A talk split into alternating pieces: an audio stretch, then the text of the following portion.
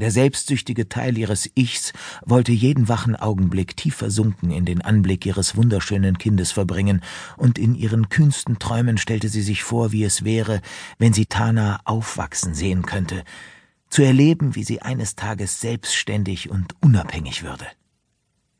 Aber so standen die Dinge nicht.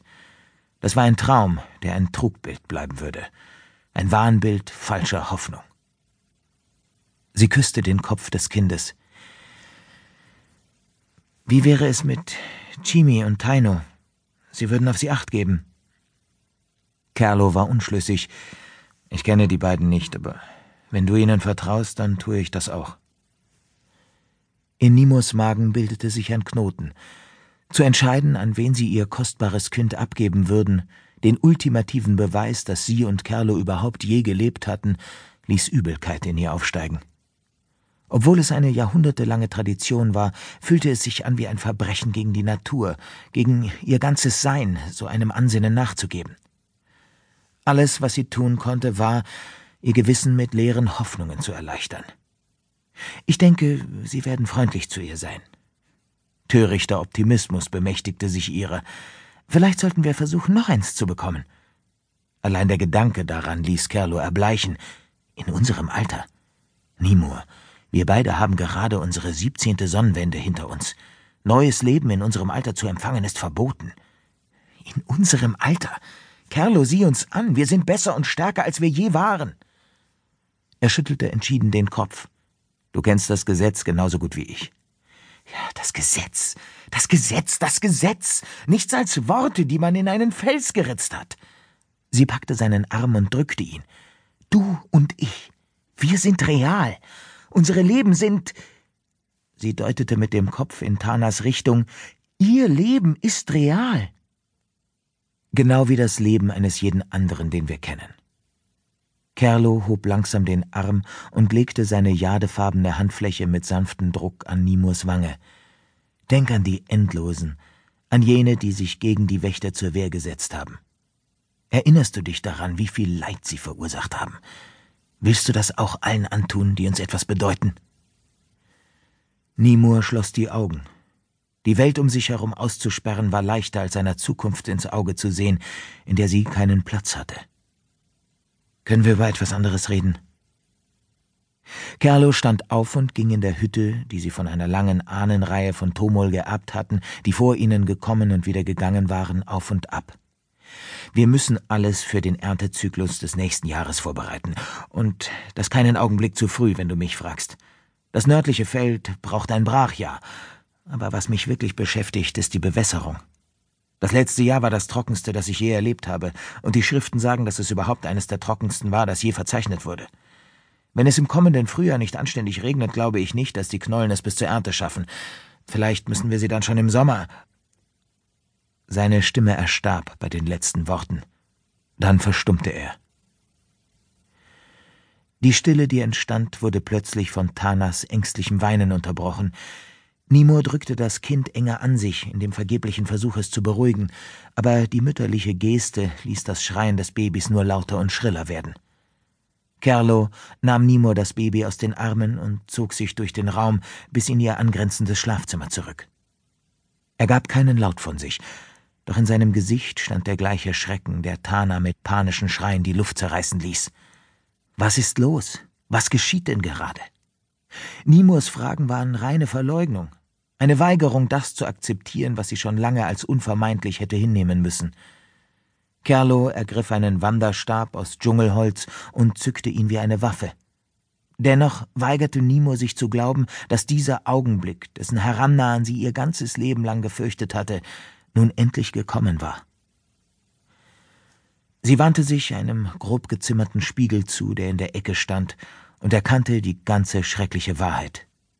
Ihre Augen brannten im scharlachroten Feuer des Wandels. Es war das Schicksal aller Tomol, die ihre siebzehnte Sonnenwende überlebten. Keiner entkam dem Wandel. Er kam ohne Vorwarnung und veränderte jeden innerhalb eines einzigen Umlaufs von Aretusas Zwillingsmonden in boshafte Wesen von Flamme und Leid. Kein Gebet, kein Opfer, keine Gabe konnte einen Tomol von diesem furchtbaren Schicksal befreien, und nun hatte es seine brennende Hand auch auf Nimur gelegt. Sie floh aus der Hütte und rannte, ohne Richtung und Ziel, in den schwülen Dschungel hinein. Ihre Schritte folgten vertrauten Pfaden um die großen Menire der ersten Tomol herum, an den heiligen Höhen der Hirten vorbei und über den Gipfel der Schatten hinweg. Dichtes Laub schlug nach ihr, als sie hindurchrannte und jedem der Zweige, die nach ihr griffen, mit einer knappen Drehung ihres Körpers entkam. Das Geräusch ihrer ziellosen Schritte ging unter im Keuchen ihrer Atemzüge und den lauten Schluchzern, die ihr entfuhren. Schließlich erreichte sie den Gipfel einer steilen Klippe und fiel an der felsigen Kante auf die Knie. Wut raste durch sie hindurch. Warum?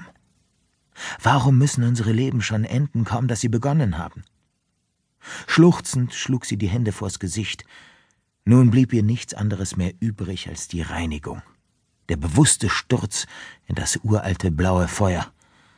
Man würde von ihr erwarten, ihr einziges Kind aufzugeben, ihre Zukunft, ihre Hoffnungen und Träume, ihr Leben, alles um dem Gesetz zu genügen, gegen das niemand ankam.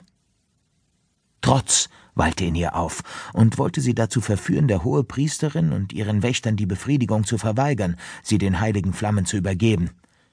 Ich bräuchte nur von hier oben zu springen und würde auf den Felsen dort unten zerschellen, sagte sie sich. Sie starrte über die Felskante hinunter auf die tosende See, die dort über die zerklüfteten Riffe spülte, wo die Klippe ins Meer ragte, und wusste, dass sie es niemals tun könnte. Die See lockte, doch Nimur war klar, egal wie stark der Ruf des Meeres auch an ihr zerren mochte, ihr Weg führte in die Quelle der Flammen. Jeder Instinkt, den sie besaß, sagte ihr, dass ihre Tochter sie lebend brauchte, doch jede Lektion, die sie gelernt hatte, machte ihr deutlich, dass die Stunde ihres Todes gekommen war. Kapitel 2 Senior Chief Petty Officer Ratzka hob eine schlanke, mit Schwimmhäuten bewehrte Hand und zeigte auf den glänzenden Konkon, der sich vom Boden bis in den hintersten Winkel der Decke erstreckte. Sie wollen mir doch nicht sagen, dass das hier den Vorschriften entspricht. Die Feststellung war nicht von der Hand zu weisen. Im Zweifelsfall hätte Lieutenant Commander Vanessa Theriol zugeben müssen, dass der Chefkundschafter des Schiffes recht hatte. Der grazile, rothaarige erste Offizier des Langstrecken-Scoutschiffes der Sternenflotte Sagittarius beugte sich ein wenig vor, um an Ratzka vorbei auf die gerade frisch gesponnene Seidenhülle zu blicken. Alles, was sie herausbrachte, war ein verlegenes Schulterzucken. Es ist anders. Ein leises Zischen deutete an, wie sehr dem schlanken Saurianer Teriols Feststellung missfiel. Das kann nur jemand sagen, der sich sein Quartier nicht mehr mit jemand anderem teilen muss.